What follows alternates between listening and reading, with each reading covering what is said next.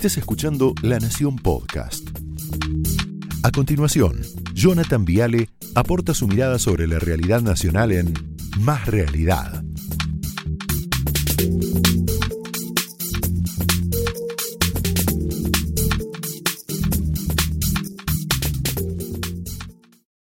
Upa, a mí me sorprenden con las carátulas, ¿eh? Yo no tengo nada que ver con esto, es la producción. Bueno, ¿qué pasó en las últimas horas? Yo creo que el kirchnerismo le declaró oficialmente la guerra a la Corte Suprema. El país prendió fuego, pero ellos están con el tema de la Corte, ¿no? Así chiquitito. ¿Qué dijo hoy Martín Soria? Reunión de ayer con los cortesanos. Una apretada les pegó. Bueno, algunos miembros pensaban en café, sonrisas y fotos. Yo no creo que, escucha esto, yo no creo que se animen a nombrar la inconstitucionalidad de la ley del Consejo de la Magistratura. Esto en mi barrio se conoce como apretada. Apretada. De hecho, uno de los integrantes de la Corte con los cuales yo hablé, me dijo esto, en estricto off the record. Fue lisa y llanamente una apretada. ¿Una apretada de quién? De la jefa de Martín Soria. Soria es un empleado, Soria es un vocero, Soria es un delegado de Cristina Kirchner. O sea, Cristina lo que hizo es armar una superestructura estatal para garantizar lo único que a ella le importa, que es su impunidad, lo único. ¿Querés verla? La Guardia Pretoriana de Cristina, ahí la tenés. El Ministerio de Justicia, copado por Soria y Mena, en la Procuración Zanini, en la AFI Camaño, en la Oficina Anticorrupción Félix Kraus, el de Barba, que está ahí al fondo, en la UIF, Otero, bienvenido Juan Carlos, ¿eh? A la Cámpora, perdón, a la UIF quise decir, y en la IGJ, el amigo de Máximo, a la derecha, Ricardo Nissen.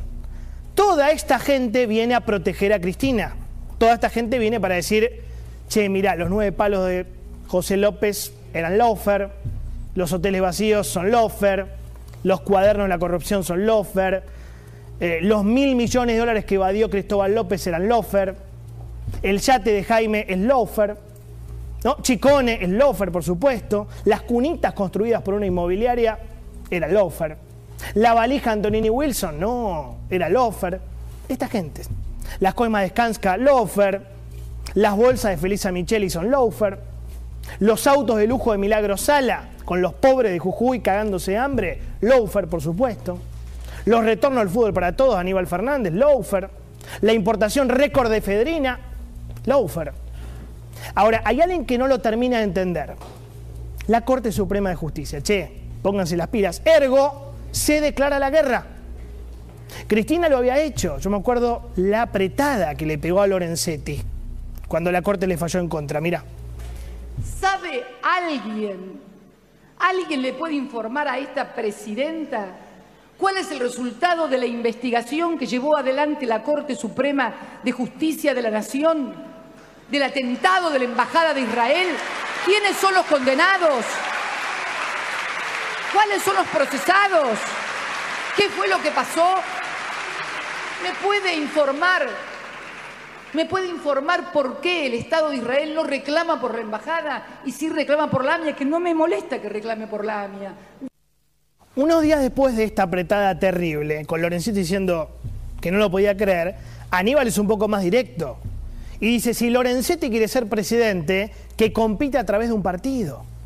Incluso yo me acuerdo que Kunkel, el entonces diputado Carlos Kunkel, va un poco más allá y dice, Lorenzetti quiere ser rey. Este es el kirchnerismo enojado con la corte.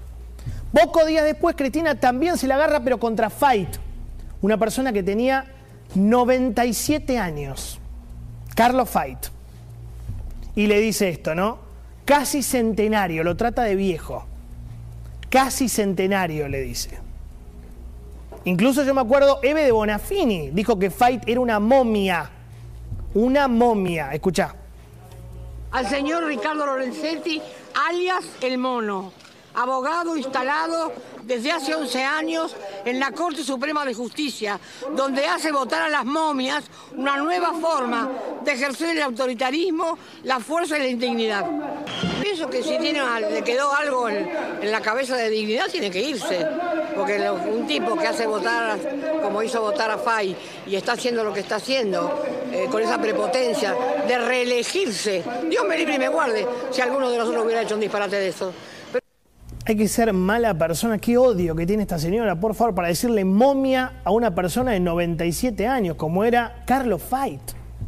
Y no conforme con eso, yo me acuerdo que Aníbal llega a decir que alguien le firmaba los fallos a Fight usando su nombre. A mí no me consta que el doctor Fight sea, ¿no? Que lo filmen, pidió. Que lo graben. ¿Qué te quiero mostrar con todo esto? Que el kirchnerismo siempre atacó a la Corte Suprema, siempre. ¿Por qué? Porque el kirchnerismo le tiene pánico a las cosas que no controla. Cristina es una controladora, totalitaria, controladora totalitaria. Le gusta controlar todo, todo. Si fuera por ella, controlaría el gobierno, el Congreso, la justicia, el periodismo, las redes sociales, el sindicalismo, las empresas, la iglesia, los servicios de inteligencia, todo, todo. Todo es el control total, totalitarista. ¿Qué hacía cuando no podía controlar la justicia? Carpetazos. Mirá. Hola. Hola, Oscar. ¿Quién te habla? Yo, Cristina, pelotudo. Ah, porque me había llamado un periodista recién. Por, por decir eso. Sí. Por eso estoy llamando porque este tipo hay que matarlo. Me dice que está como apichonado, que no te conoce a vos, ni, te, te, ni lo conoció a Néstor. Lo Y empecé a buscar todas las causas que le armamos, que, que, no que le armamos, que le denunciamos. Eh. Le denunciamos ocho causas, tiene denuncias, todas. Describirlas todas y ponete qué juez tiene cada causa.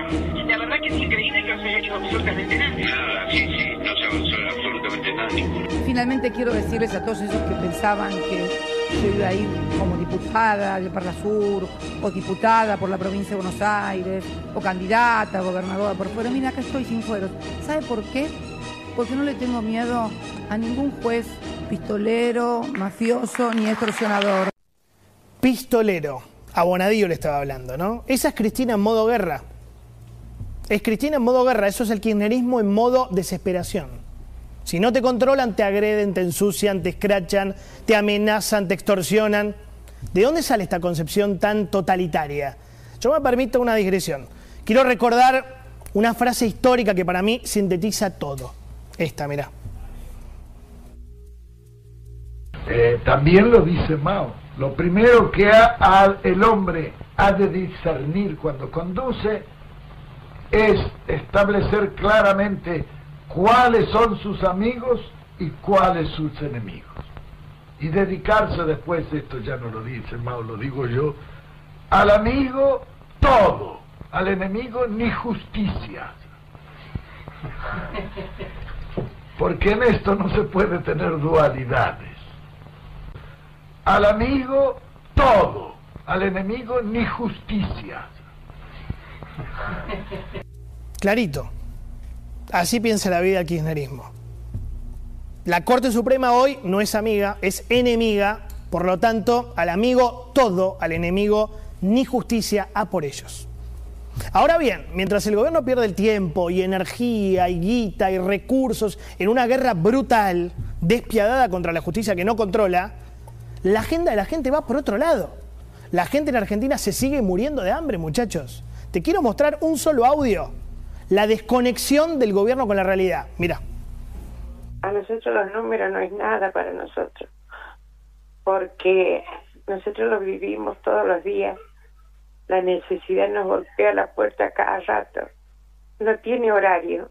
¿Cómo puede ser que a la una, la una y media de la mañana acá la gente esté haciendo cola para retirar el desayuno hoy a las ocho de la mañana? Esta es la verdad, ¿no? Pero Alberto y Cristina creen que el tema es la Corte Suprema, que no le importa a nadie. 18 millones 400 mil argentinos pobres, según la UCA. 18 millones. Para que lo entiendas mejor, Argentina tiene la misma cantidad de pobres que, mirá, te pido por favor que escuches esto. Toda la población de Chile, dos veces la población de Austria, tres veces la población de Bulgaria, cuatro la población de Nueva Zelanda, cinco la de Uruguay o seis veces la población de Armenia. Esos son nuestros pobres. Más fácil todavía, Argentina tiene 255 estadios de River llenos de pobres. 255. Ah, pero la corte. Ah, pero la corte, ¿no? Y hay un dato mucho peor que este, mucho, mucho más movilizador. Casi el 65% de los pibes viven en hogares pobres. 64.9 según la UCA. ¿Esto qué quiere decir? Que dos de cada tres viven mal, comen mal, se educan mal, se visten mal. Estamos armando un país sin futuro, sin cultura, sin estudios, sin trabajo, sin lenguaje. Están rompiendo todo. Pero Cristina anda en la corte. Y en esto, ¿no? El tema del día. La marcha del viernes, que tampoco le importa a nadie. El viernes nos volvemos a encontrar en Plaza de Mayo. Mirá, dale. ¿Te acordás cuando nos encontrábamos en la Plaza de Mayo todos los días de diciembre para celebrar en familia el Día de la Democracia? Siempre lo hicimos con muchísima alegría y reafirmando nuestro compromiso con los derechos humanos. Sí, ese compromiso porque los argentinos y las argentinas somos reconocidos y reconocidas en el mundo entero. Este viernes nos volvemos a encontrar en la plaza. Va a haber música para disfrutar y vamos a estar con Alberto y con siempre, trae tu bandera, Argentina.